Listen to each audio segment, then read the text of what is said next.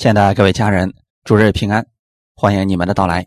今天我们来看《路加福音》第十一章三十三到三十六节。我们分享的题目叫“眼睛就是身上的灯”。我们先来读一下这段经文：没有人点灯放在地阴子里或是斗底下，总是放在灯台上，使进来的人得见亮光。你眼睛就是身上的灯，你的眼睛若嘹亮。全身就光明，眼睛若昏花，全身就黑暗。所以你要醒察，恐怕你里头的光或者黑暗了。若是你全身光明，毫无黑暗，就必然全然光明，如同灯的明光照亮你。阿门。我们先来做一个祷告，天父，感谢赞美你，谢谢你给我们预备这个时间，我们一起。来分享真理，我们相信你的真理赐给我们，使我们在生活当中更有智慧，使我们不单能造就我们自己，也能成为我们身边之人的造就。在这个时代当中，请打开我们的眼睛，让我们看清这个时代，让我们在凡事上仰望基督的供应。感谢赞美你，愿圣灵带领我们今天的这段时间，使我们寻求你的人都能够寻见。奉主耶稣基督的名祷告，阿门。先来看一下我们这段经文：没有人点灯放在地阴子里或是斗底下。灯的作用是什么呢？在晚上，当外面的光没有的时候，我们需要有光来指引我们、带领我们。那么，人点了灯之后，这个灯光就会给人带来方向。这个光的作用就是要让我们看清楚，在黑暗当中把事情、把人看得更清楚。但如果说人点了灯，把它放在地阴子里边，就是地窖里边了，或者说呢，用一个斗把它盖起来，虽然这个灯它也点着。但是它没有发挥任何的作用，这个光只要不发出来，它就起不到作用了。我们在这个世界上需要光。一开始的时候，这个世界是空虚混沌、渊面黑暗。神赐给我们最开始的就是光，所以神说要有光，就有了光。然后光和暗就被分开了。如果没有光的出现，这世界还是一片昏暗。在这个世界上，如果没有耶稣的话，我们可能没有方向，也没有光了。我们不知道我们生命的终点在哪里，我们不知道我们将来要去哪里。但耶稣来了，把这些答案都给了我们。所以，神在创造世界的时候，先给了人光，然后我们就能看到光与暗的区别了。我们如何接收这个光的呢？眼睛，眼睛是感知光最妙的接收器。有人说，眼睛是心灵的窗户，这个话也是非常准确的。如果我们的眼睛失去了光明，我们无法再把外面所看到的传递给我们的心灵了。眼睛看不见了，整个人就在黑暗当中了。亚当和夏娃就是如此坠落的。他们一开始的时候，眼睛是能够看见神的，可是后来，因为他们眼目。定睛在了错误的地方，结果失去了神的荣耀。他们只看到了羞耻和失败。我们看一下这段经文，《创世纪》第三章四到七节：蛇对女人说：“你们不一定死，因为神知道你们吃的日子眼睛就明亮了，你们便如神，能知道善恶。”于是，女人见那棵树的果子好做食物，也悦人的眼目，切实可喜爱的，能使人有智慧，就摘下果子来吃了。又给她丈夫，她丈夫也吃了，他们二人的眼睛就明亮了，才知道自己是赤身露体，便拿无花果树的叶子为自己编做裙子。一开始的时候，上帝造的亚当和夏娃是充满了神的荣耀，他们不需要这个世界上的衣服，因为神的荣光就是他们的衣服。那个时候，他们的一切都在永恒当中。虽然他们的身体是土造的，但是他们被神的荣耀所包围，他们的眼目在那个时候也能看见神的荣耀。可是后来的时候，因为他们相信了蛇的话语，也就是相信了魔鬼的话语。魔鬼告诉他：“这个树上的果子你可以吃，吃了以后啊，你可能会变得更好。”神呢，就是不愿意你吃这树上的果子，他把最好的留下来了。因为这种离间的话语，女人相信了。蛇给人的话语，其实很多时候都是模棱两可的。如果我们相信了这些东西，我们再去看这些东西的时候就不一样了。你比如说，当蛇告诉了女人：“你们不一定死，因为神知道你们吃的日子，眼睛就明亮了，你们便如神能知道善恶。”为什么蛇要如此来说呢？因为女人都希望自己的眼睛是明亮的，能看到更好的。可能在夏娃的心里边，他也想成为神那样能知道善恶。今天有很多人总是说了：“难道我们不需要知道其他的吗？啊，那我们只需要学圣经吗？”这个疑问本身是不太正确的。就是说，神的话语它是一个标准，你用这个标准去看其他的，你就能看准确了。如果把这个标准拿开了，你看其他的是看不清的。蛇其实做的事情就是这样的：先让女人怀疑神的话语，然后告诉她，你吃了这树上的果子之后，你的眼睛就明亮了。那我们看看，当女人相信了蛇的这个话语的时候，她再去看这棵树上的果子。突然发生了改变。第六节，于是女人见那棵树的果子好做食物，也悦人的眼目，且是可喜爱的，能使人有智慧。那之前的时候，女人好像还没发现这个果子如此的好。我们现在在这儿问大家一个问题：难道？这分别善恶树上的果子就那么好吗？其他树上的果子就不能做食物吗？当然也是可以的。可是因为他的眼目就盯在这棵树上，他就觉得这是最好的。你们有没有发现，很多时候啊，因为我们的眼目就在那件事情上，我们就忽略了其他更好的，我们就觉得我一定要得到这个人。其实这就是它的局限性了。你比如说，在圣经上有一卷书《以斯帖记》，里面提到这个哈曼。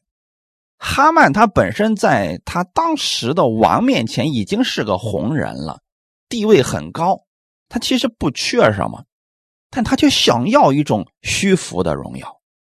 当他从门前经过的时候，比如说朝门前经过的时候啊。群众们都向他下跪，那唯独这莫迪改不向他下跪。那这个时候呢，这哈曼就觉得呀，给我其他的荣耀都不算什么了，我就想看着这个人给我下跪。有没有发现，这就是人里面的那种私欲，一旦被魔鬼利用之后，其他更好的他就看不见了。而女人也是如此的，她就觉得这棵树上的果子好做食物，还有什么呢？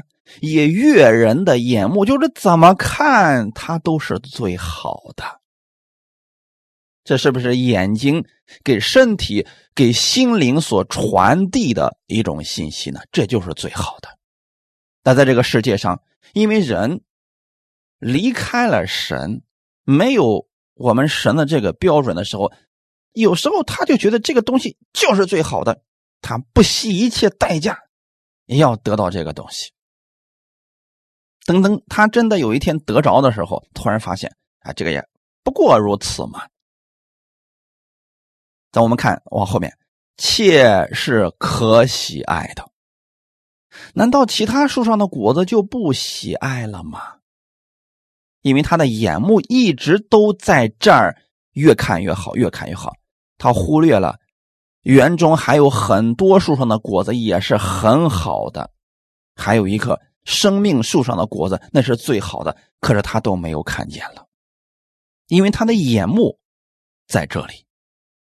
而且呢，他还相信了蛇的话语，这个果子能使人有智慧，就是魔鬼在旁边啊，煽风点火，结果他就觉得，哎，这就是最好的了，摘下来吃了，又给她的丈夫，她丈夫也吃了，就说明她给她丈夫之前一定有充足的理由，结果亚当也相信了。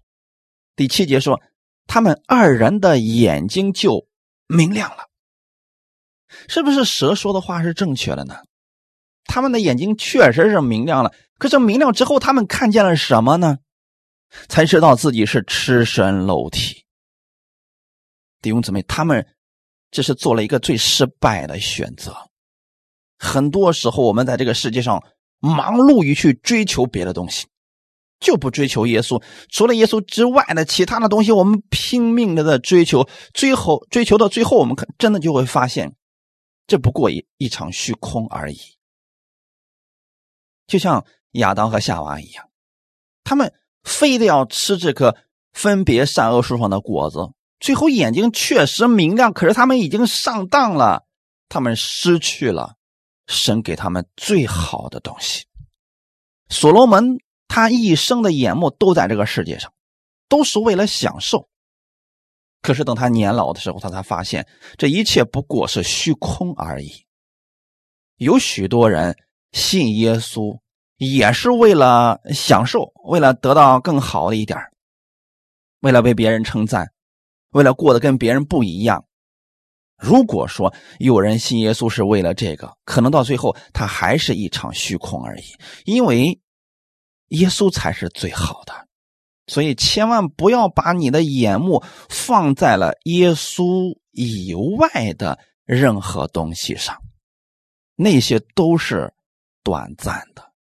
只有你把眼目放在耶稣身上，那么你得着的有生命、平安、喜乐，都是永恒的。如果亚当和夏娃他们相信神的话语，持守神的话语。只要跟这个不一样了，那我就不接受，不相信。没有后面这些事情，他不会失去他的荣耀。现在好了，他们眼睛明亮的，看到的是自己的缺乏，看到的是自己的羞耻。因为亚当的失败，导致世人的眼睛都是如此，很难看见神。多数的人。只相信自己的眼睛所看见的，岂不知有时候就算你亲眼所见的，也未必就是真实的呀。也许就是别人希望你看到的结果呢。只有你在基督里相信神的话语，他给你的，让你看见的才是真实的。因为世人的眼睛，他只相信自己眼睛所能看得见的，所以很多时候被眼睛欺骗了。对于信心世界的事儿，人们说我看不见，所以我不能信。其实很多时候你看见了，那也不一定是值得信的呀。可人的眼睛就是这样的呀，特别是在我们这个时代的时候，你会发现。各种短视频横行，大家的眼目特别喜欢这个，因为透过一部手机就可以看到世界各样的不同、不同的人、不同的表演、不同的风景，各式各样的自己从未见过的事情，人的眼目被这个给紧紧的抓住了。这就跟当年夏娃是一样的。那这个时候，你让一个人静下心来，他静不下来了。就像一些人告诉我说：“说哎呀，现在有没有视频的那种分享的讲道？说这个音频的我听不了，文字我现在也看不了了。为什么会如此呢？因为人的眼目被限制了。那大家有没有想过呢？”如果说我们仅仅只看我们眼睛所能看得到的，是已经被局限了，因为别人表达出来的一定是有很大的局限性的。可是文字也好，或者说这样音频的分享也好，你静下心来，你会有很多默想的空间。比如说你去读圣经的时候，你可以默想这段文字。它会产生很多的画面，你在默想的过程当中，你能感受到与神的亲近。可是视频就是那个，他给你思维做了限制，很多人就相信那个就是唯一的答案了。这就是为什么我鼓励大家去读圣经，去听到、看，有时候真的会限制了我们。如果说夏娃。不是一只眼睛看着这棵树，他也去别的树上看一看，他可能看到生命树上的果子也是如此的美好。可他眼目被限制了，导致他的失败。可以说，他们的眼睛昏花了。阿门。马太福音第六章二十二到二十三节，眼睛就是身上的灯，你的眼睛若嘹亮。全身就光明，你的眼睛若昏花，全身就黑暗。你里头的光若黑暗了，那黑暗是何等大呢？这是什么意思呢？如果我们的眼目被限制了，我们就觉得那个就是最好的。其实你转一下眼目，也许你会看到不一样的世界。所以有有一些人，他为了家里的那点鸡毛蒜皮的小事天天跟别人争吵不休。那我一般给这样的人的建议就是：你可以去世界各地旅游看一看神所造的美好世界。也许当你登上高山往下看的时候，你的心胸豁然开朗了，你会发现不一样了。人如果眼目被限制了，他的心灵就被限制了，因为眼睛就是身上的灯。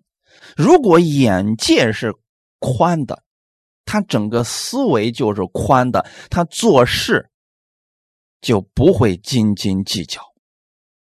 但如果眼目是昏花的呢？看东西会有偏差。如果眼睛完全看不见。那全身就在黑暗里头了，他就觉得这就是唯一的道路了。那我们看到有多少人就觉得这是唯一的道路了？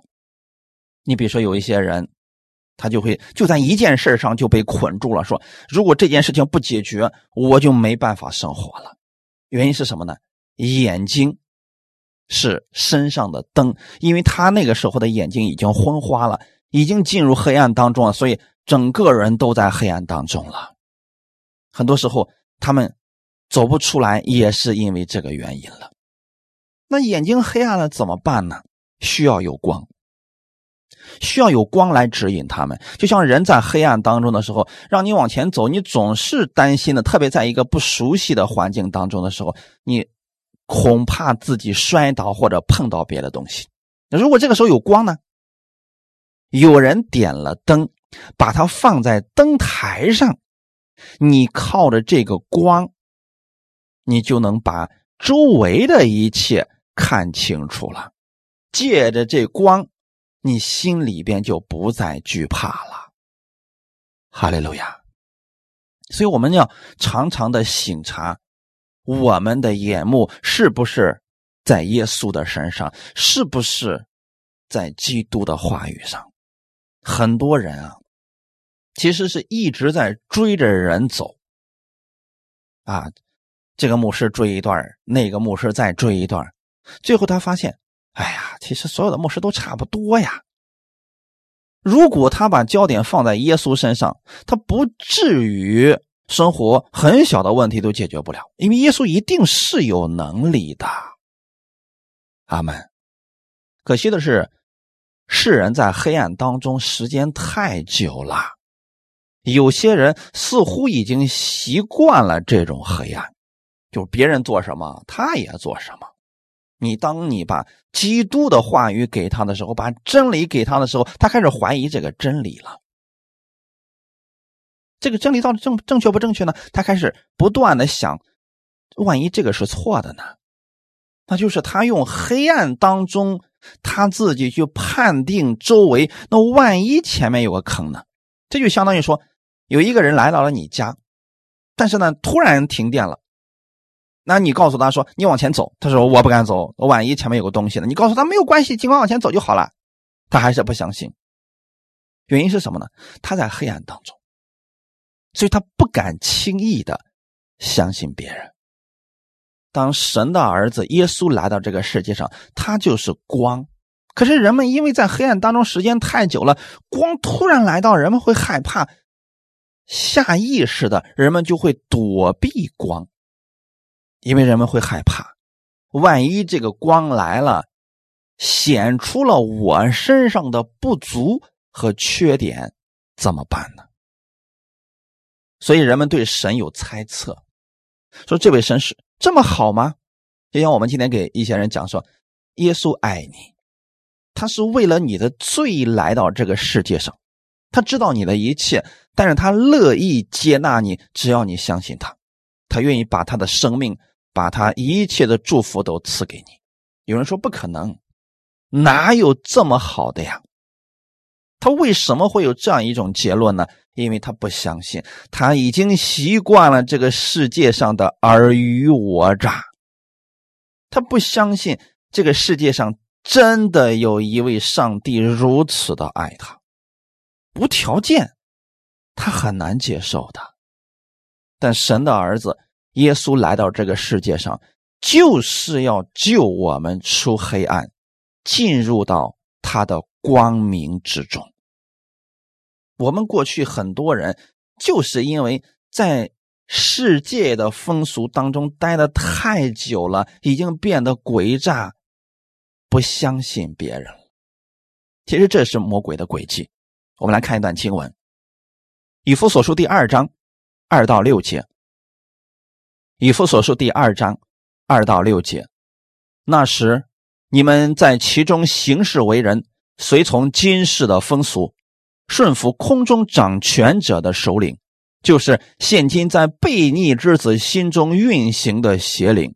我们从前也都在他们中间放纵肉体的私欲，随着肉体和心中所喜好的去行，本为可怒之子，和别人一样。然而，神既有丰富的怜悯，因他爱我们的大爱，当我们死在过犯中的时候，便叫我们与基督一同活过来。你们得救是本乎恩，他又叫我们与基督耶稣一同复活，一同坐在天上，要将他极丰富的恩典，就是他在基督耶稣里向我们所施的恩慈。显明给后来的世代看，阿门。以弗所说一开始告诉我们，过去我们的样式是什么样呢？行事为人随从今世的风俗。啊，我们过去不认识耶稣的时候，那我们只能按照今世的风俗去行事为人啊，别人怎么做，我们也怎么做呀。啊，什么赚钱干什么呀？这不就是世人的方式吗？很多人说：“那我不知道我活着的为什么？那可能就是为了家庭，或者为了呃挣更多的钱来体现一下人生的价值呗。”他不知道自己是艺人，因为还不认识耶稣。不认识耶稣之前的时候，那就是顺服这些空中掌权者的首领。那个呢，悖逆之子心中运行的邪灵。那邪灵能给人带领了带来什么？就像这个邪灵起初的时候去诱惑夏娃一样，他不是要给他光明，而是要把他的目光带离生命。那你有没有发现这个邪灵现今也是做这样的事情呢？第三节，我们从前也都在他们中间放纵肉体的私欲，所以邪灵能给人带来的一定是让你的肉体更舒服。放纵你的私欲，让你完全以自我为中心。那你看，现在我们周围是不是很多人都是这样的？人不为己，天诛地灭，有多么合理的理由啊！为了自己吃的好一点，穿的好一点，过得更好一点，甚至不惜牺牲别人，伤害别人。这就是邪灵的工作呀！他是不断的在。让人互相伤害，随着肉体和心中所喜好的去行。很多人把这个称之为自由，就是我想做什么我就做什么，我根本不在意别人想什么。啊，世人把这个称之为任性。啊，想怎么样就怎么样。其实他有没有想过，这种方式之下，他自己本身就是不信任别人，心中缺乏神的爱。所以有极不安全的感觉充满了他的心，他想用这种方式来表现自己。在我们神看来，这就是可怒之子，因为完全以自我为中心，而且很多人都是这样。我们过去不认识耶稣的时候，都是这样在生活，可是神没有放弃我们。然而，神既有丰富的怜悯，不是我们好，所以神才救我们，是因为神他有丰富的怜悯，他期望我们不在黑暗当中摸索去生活，都走向死亡。他希望我们进入他的光明，所以他赐下怜悯，丰富的怜悯给我们。可是人呢？还会多想说，你对我这么好，你到底想要我为你做什么呀？这不是人自私的想法吗？神真的是因为怜悯我们，看我们太可怜了，所以他不希望我们再继续这样活下去。因他爱我们的大爱，什么是大爱呢？无条件的、无私的那份爱，这世界上。如果说你周围有这样的人愿意爱你的话，那我们已经是很幸福的了。可是神对我们的爱称之为大爱，十字架的爱、舍己的爱、牺牲的爱。他爱我们，不是因为我们可爱，乃是因为我们需要他的爱。那神是怎么样爱我们的呢？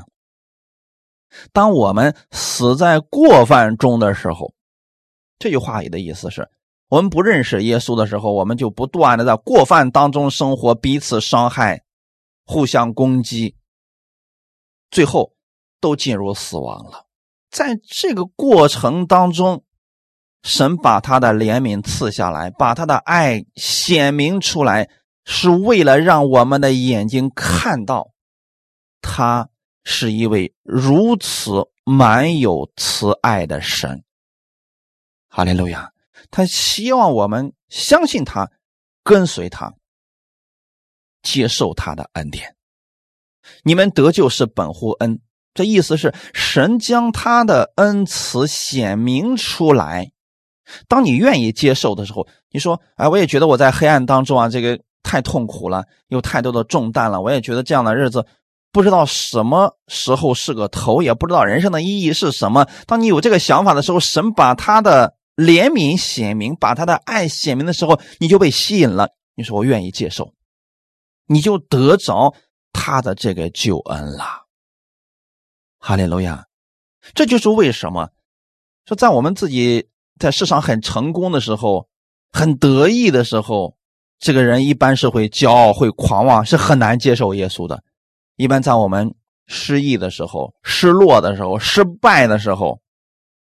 人们看到神的恩典，反而容易接受，就是这个原因了。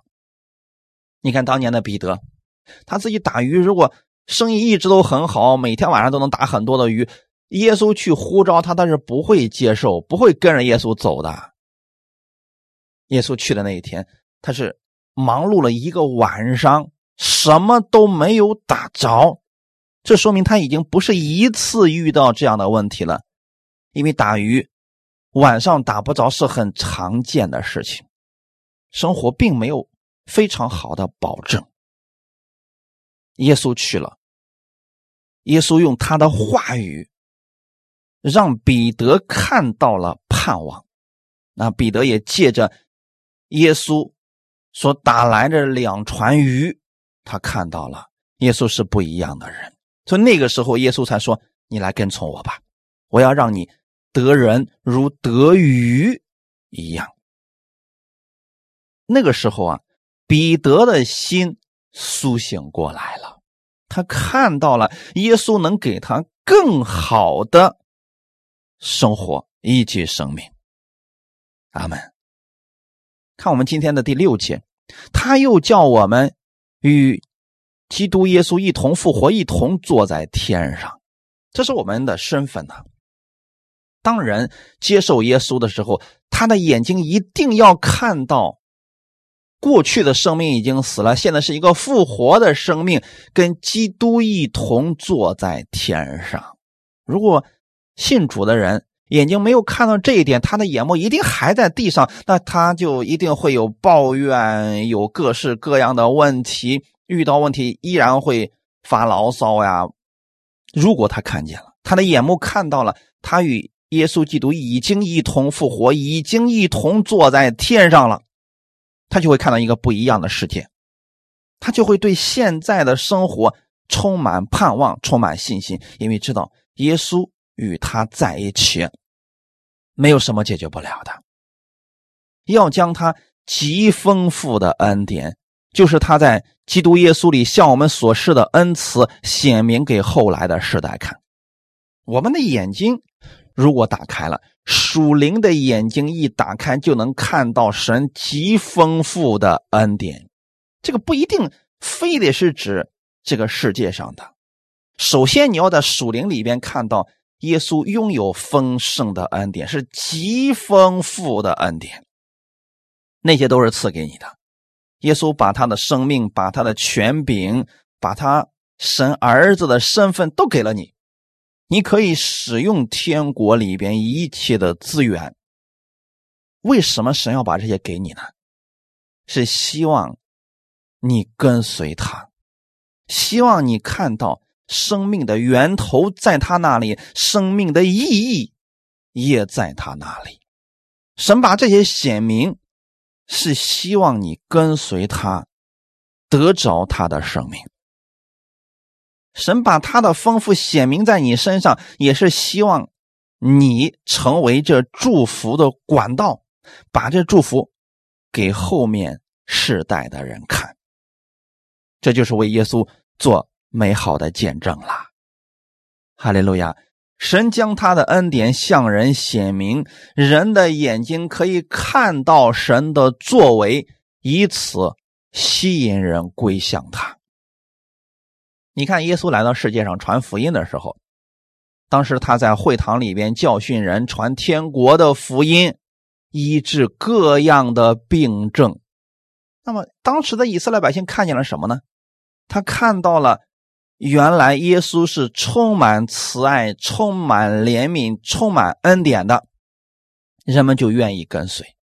当然了，耶稣不仅仅要赐给人这些，只是当时以色列百姓可能因为缺乏的原因，所以耶稣五饼二鱼的神迹他们很喜欢，耶稣医治病人他们很感恩。你知道有今天有多少信徒也是因为病得医治了，今。那这个经济翻转了，或者说啊，是神听了他的祷告了，他很高兴。那有一天呢，他这个祷告神没有成就，他就啊怀疑神到底爱不爱他，是不是已经离开他了？神透过那些神迹奇事，只是让我们看到他的作为，以此让我们的眼目定睛在他的身上。如果你的眼目定睛在耶稣的身上，你整个人都是光明的。如果我们只是看到耶稣赐下来的恩典好处，这个说明我们的眼睛是昏花的。昏花不一定是看不清或者看不见，他只是有时候能看见，有时候看不见。那人就容易陷入到迷茫当中去啊！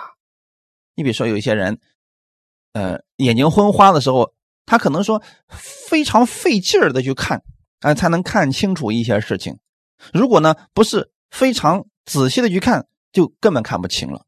那我们不希望我们属灵的眼睛是这个样子。很多人就是耶稣一赐下恩典，赐下医治，赐下能力，哎，他马上信心大增。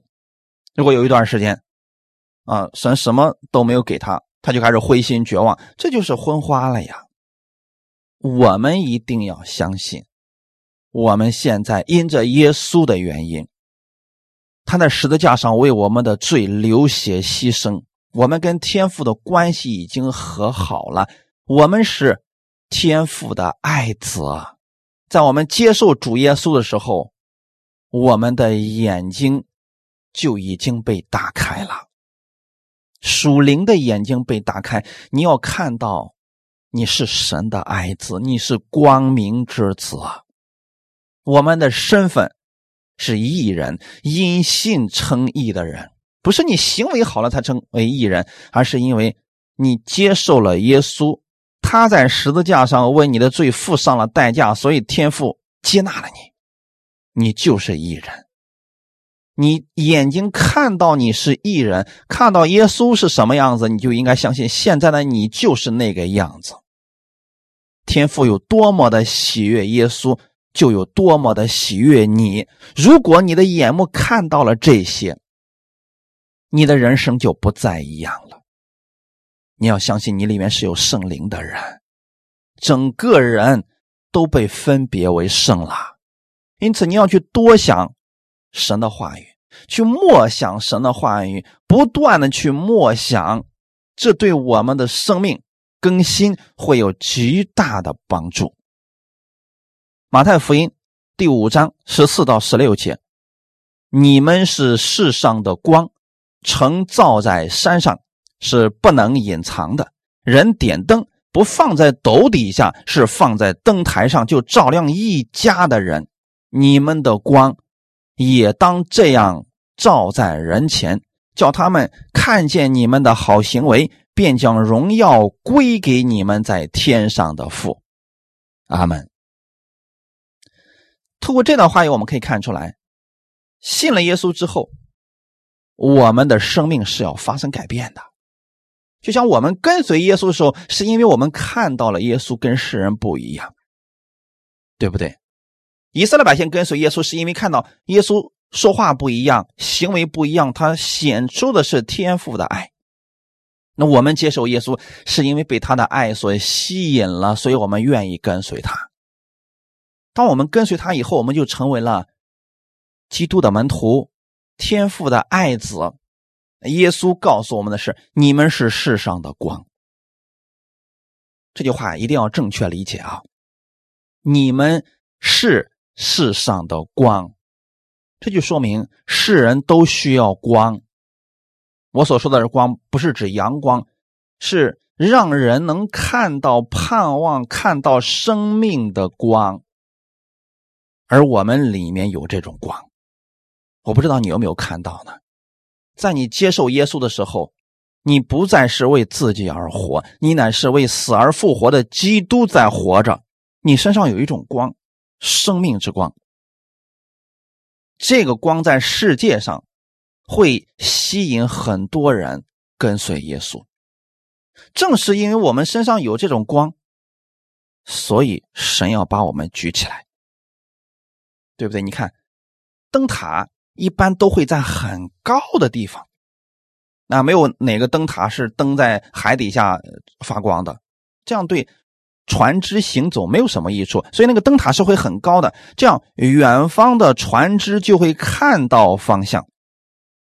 你们是世上的光，所以你们身上都有基督的生命、基督的光。城造在山上是不能隐藏的。这句话意的意思是什么呢？这座城在山上，怎么去把它隐藏呢？它里面所发出来那种生命、那种气息、那种吸引是藏不住的。人点灯不放在斗底下，是放在灯台上，就照亮一家的人。晚上的时候，家人需要灯光。那我们不能点着灯把它放在斗底下，这样的话我们还是没有光啊。如果我们里边能发出基督的光来，神一定会把我们高举起来的。阿门。所以我们要做什么事情呢？说主啊，你使用我，让基督在你身上越发的发光。很多人总想自己发光，那就没有光了，那就是斗把你盖起来了。我们里边没有光，我们能发出来的就是基督的光。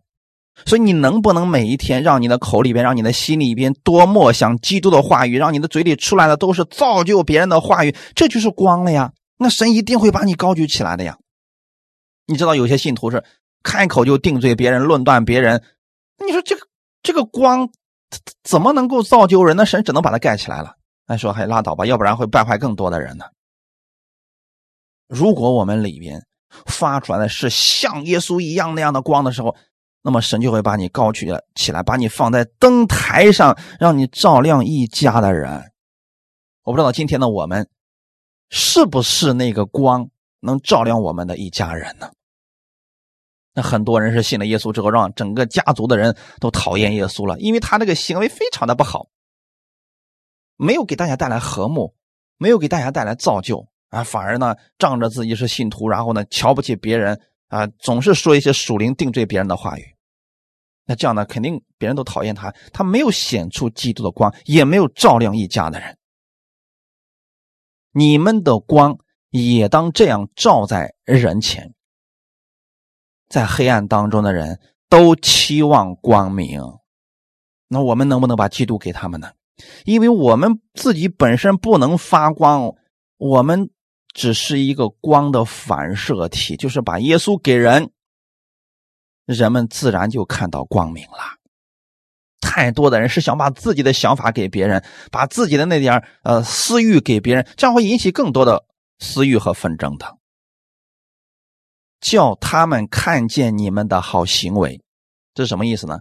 信了主之后啊，我们能显出基督的品行来，像耶稣一样去帮助人，不求回报；像耶稣一样去爱人，那种大爱、无条件的爱。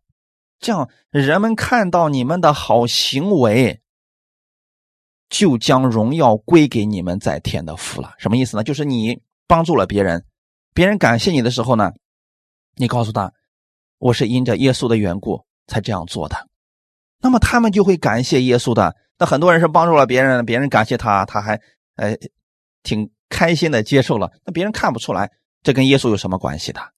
所以说，我们在这个世界上。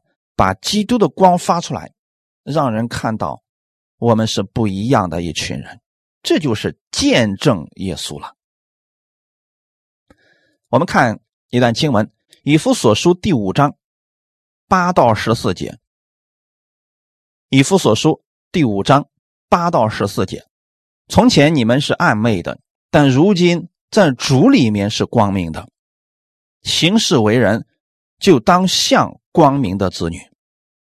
光明所结的果子就是一切良善、公义、诚实，总要查验何为主所喜悦的事。那暗昧无益的事，不要与人同行，倒要责备行这事的人，因为他们暗中所行的，就是提起来也是可耻的。凡是受了责备，就被光显明出来，因为一切能显明的，就是光。所以主说：“你这睡着的人，当醒过来，从死里复活。基督的光，基督就要光照你了。”阿门。以夫所说的这一段，是想告诉我们，作为光明的子女，我们当如何去行。那么刚才我们也提到了，眼睛是身上的灯，如果眼睛看不见了。整个人就在黑暗当中，没有方向，没有出路。世人没有接受耶稣的人，他们期望看见光，可是怎么能够看得见呢？现在耶稣已经回去了呀，那就需要透过基督的门徒来看到光。可惜的是，很多信徒啊，他活出来的样子不像基督。有的人呢，比这个世上的人还邪恶，这样的话就是让别人就更加的绝望了。第八节说：“你们从前是暗昧的。”那意思是我们不信耶稣的时候，我们确实都在黑暗当中，都是暗昧的，做很多事情是见不得光的。但是神不纪念我们这些，他救我们进入了他的光明当中。把我们过去的一切罪孽都涂抹了，让耶稣代替了我们的生命。所以现在你是光明的，你在主里面是光明的。这个你的眼睛一定要看到的。只有你意识到你是光明的，你的行事为人才会像光明的子女。如果你一直意识到你就是污秽的，那么你不会有所改变的。你就比如说，如果我们。平时就很邋遢啊，这个全身上下一片的污秽。然后呢，那么你如果出门了累了，你就随地而坐了，你不可能去呃拍一拍，然后拿拿个什么手机啊去擦一擦那个椅子什么，你就随地而坐，因为你觉得已经脏成这个样子无所谓了。但如果说你身上穿的衣服很名贵、很洁净，你累了，你一定会拿出纸。把凳子擦干净，然后坐上去，因为你知道它是很干净的衣服，而你的身份呢又特别的高贵，你的行为自然就发生改变了。这个不是我们努力的去让别人改变的，是你意识到这个身份的时候，人自然而然的就发生改变了。你如果知道你是光明的子女，你代表的不再是你自己，乃是耶稣基督。你的行事为人就一定会谨慎的，阿门。好些人是不知道自己是光明的子女，所以呢，口无遮拦，啊，想说什么就说什么。他不管得罪别人不得罪，他也不管别人会不会给别人带来伤害，任性而行，这肯定不像光明的子女啊。第九节，我们看一下。光明所结的果子就是一切良善、公义、诚实。有人说我不知道怎么做了，很简单，你多去看看耶稣在这个世界上所说的话、所做的事情，你照着耶稣的样子去行，这就可以了。耶稣给人显明的就是良善、公义、诚实，你也是可以的。这就是光明所结的果子了。第十节，总要查验。何为主所喜悦的事？有人说我不知道如何去行啊。其实啊，圣经上已经写的很清楚了。如果你还不知道，你去看一看新约书信的后半部分，不管是哪卷书，它的后半部分一定会提到了如何去行。这神给我们的话语是非常具体的。只要人有这样一个寻求的心。那么神一定会让他看见的，你得去看主所喜悦的事情是什么吧。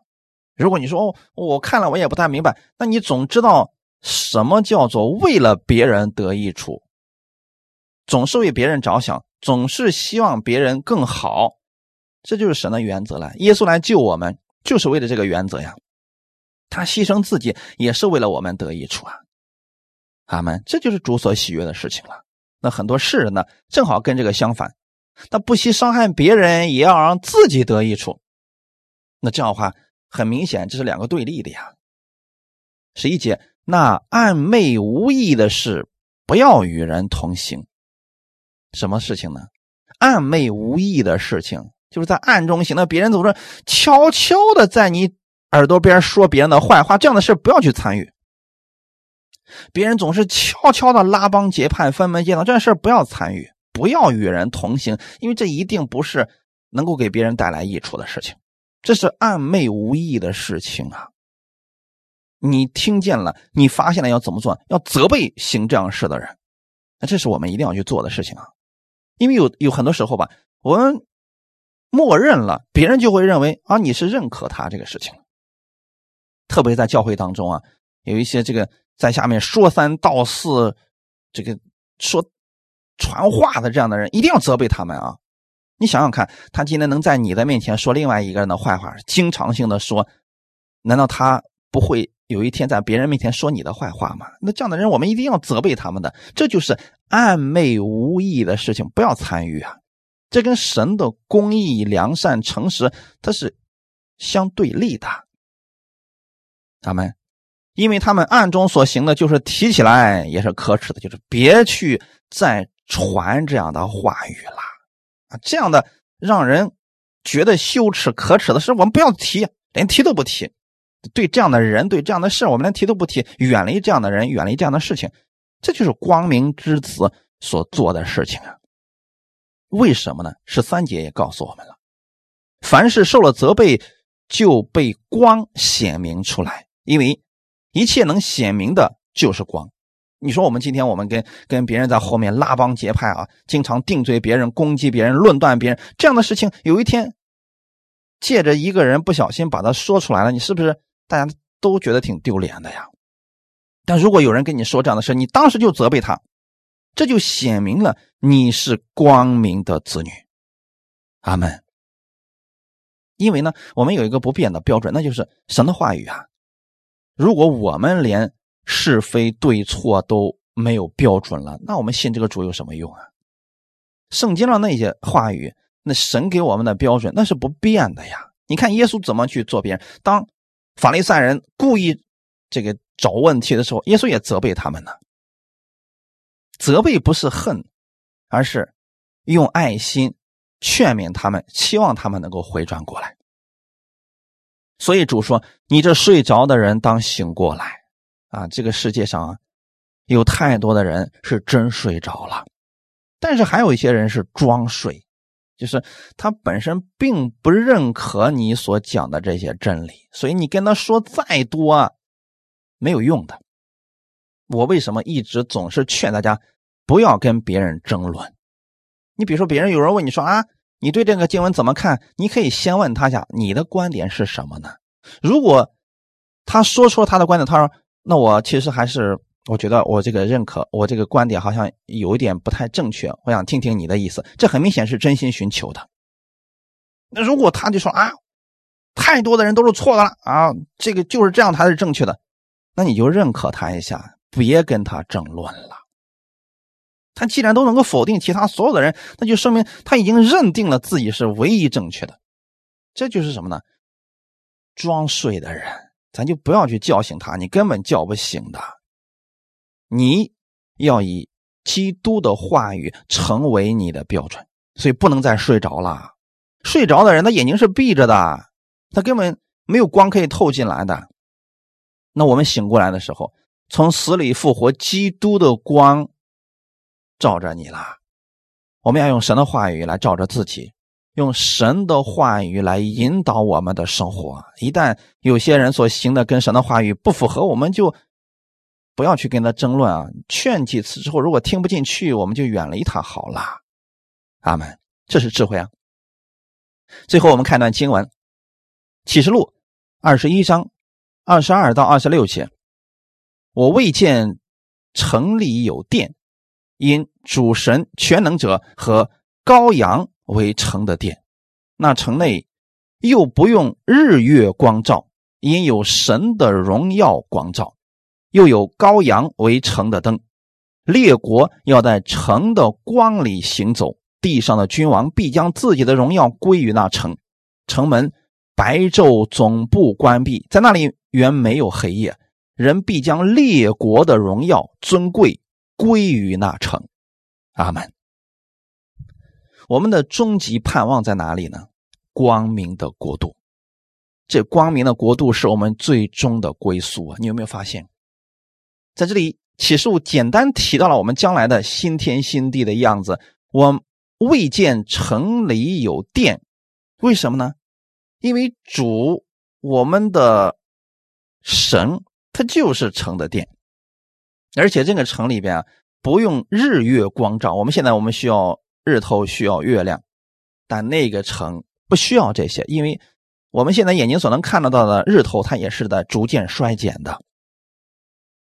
但是神的荣耀光照的时候吧，是不会出现这个问题，也不会有紫外线的辐射呀，这些东西都没有的。而且呢，羔羊为城的灯啊，就是神，我们的主基督就是城的灯，他总是来引导我们、带领我们。而且这些光明之子啊。他们被神的荣耀充满，在那个国里边没有黑夜，那是一个极其美好的地方啊！所以弟兄姊妹，你的眼睛要看到这些，你就会把你的目光放在上面啦，你就会去追求上面的啦。感谢主，希望我们每个弟兄姊妹啊，我们的眼睛能够打开，我们常常放在基督的身上，用他的话语来。引导我们每一天的生活，一起来祷告。天父，感谢赞美你，谢谢你今天借着这样的话语来安慰我们、鼓励我们。眼睛就是身上的灯。我们知道圣灵已经住在我的里边了，我是已经被圣灵分别为圣的人。请带领我新的一周的生活，让我按照你的话语而生活，不单让你的荣耀充满在我身上，让你的智慧充满在我的身上，让我成为这。祝福的管道，给我周围的人都带来益处，让他们透过我看到基督的美好。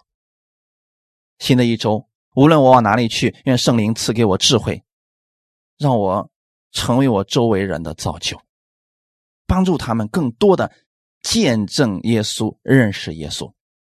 你也赐福我们所有弟兄姊妹手中所做的，使我们手中所做的都能够经历你的美好。我们是光明的子女，愿我们这个光能够给我们周围的人都带来亮光，把他们带到你的面前。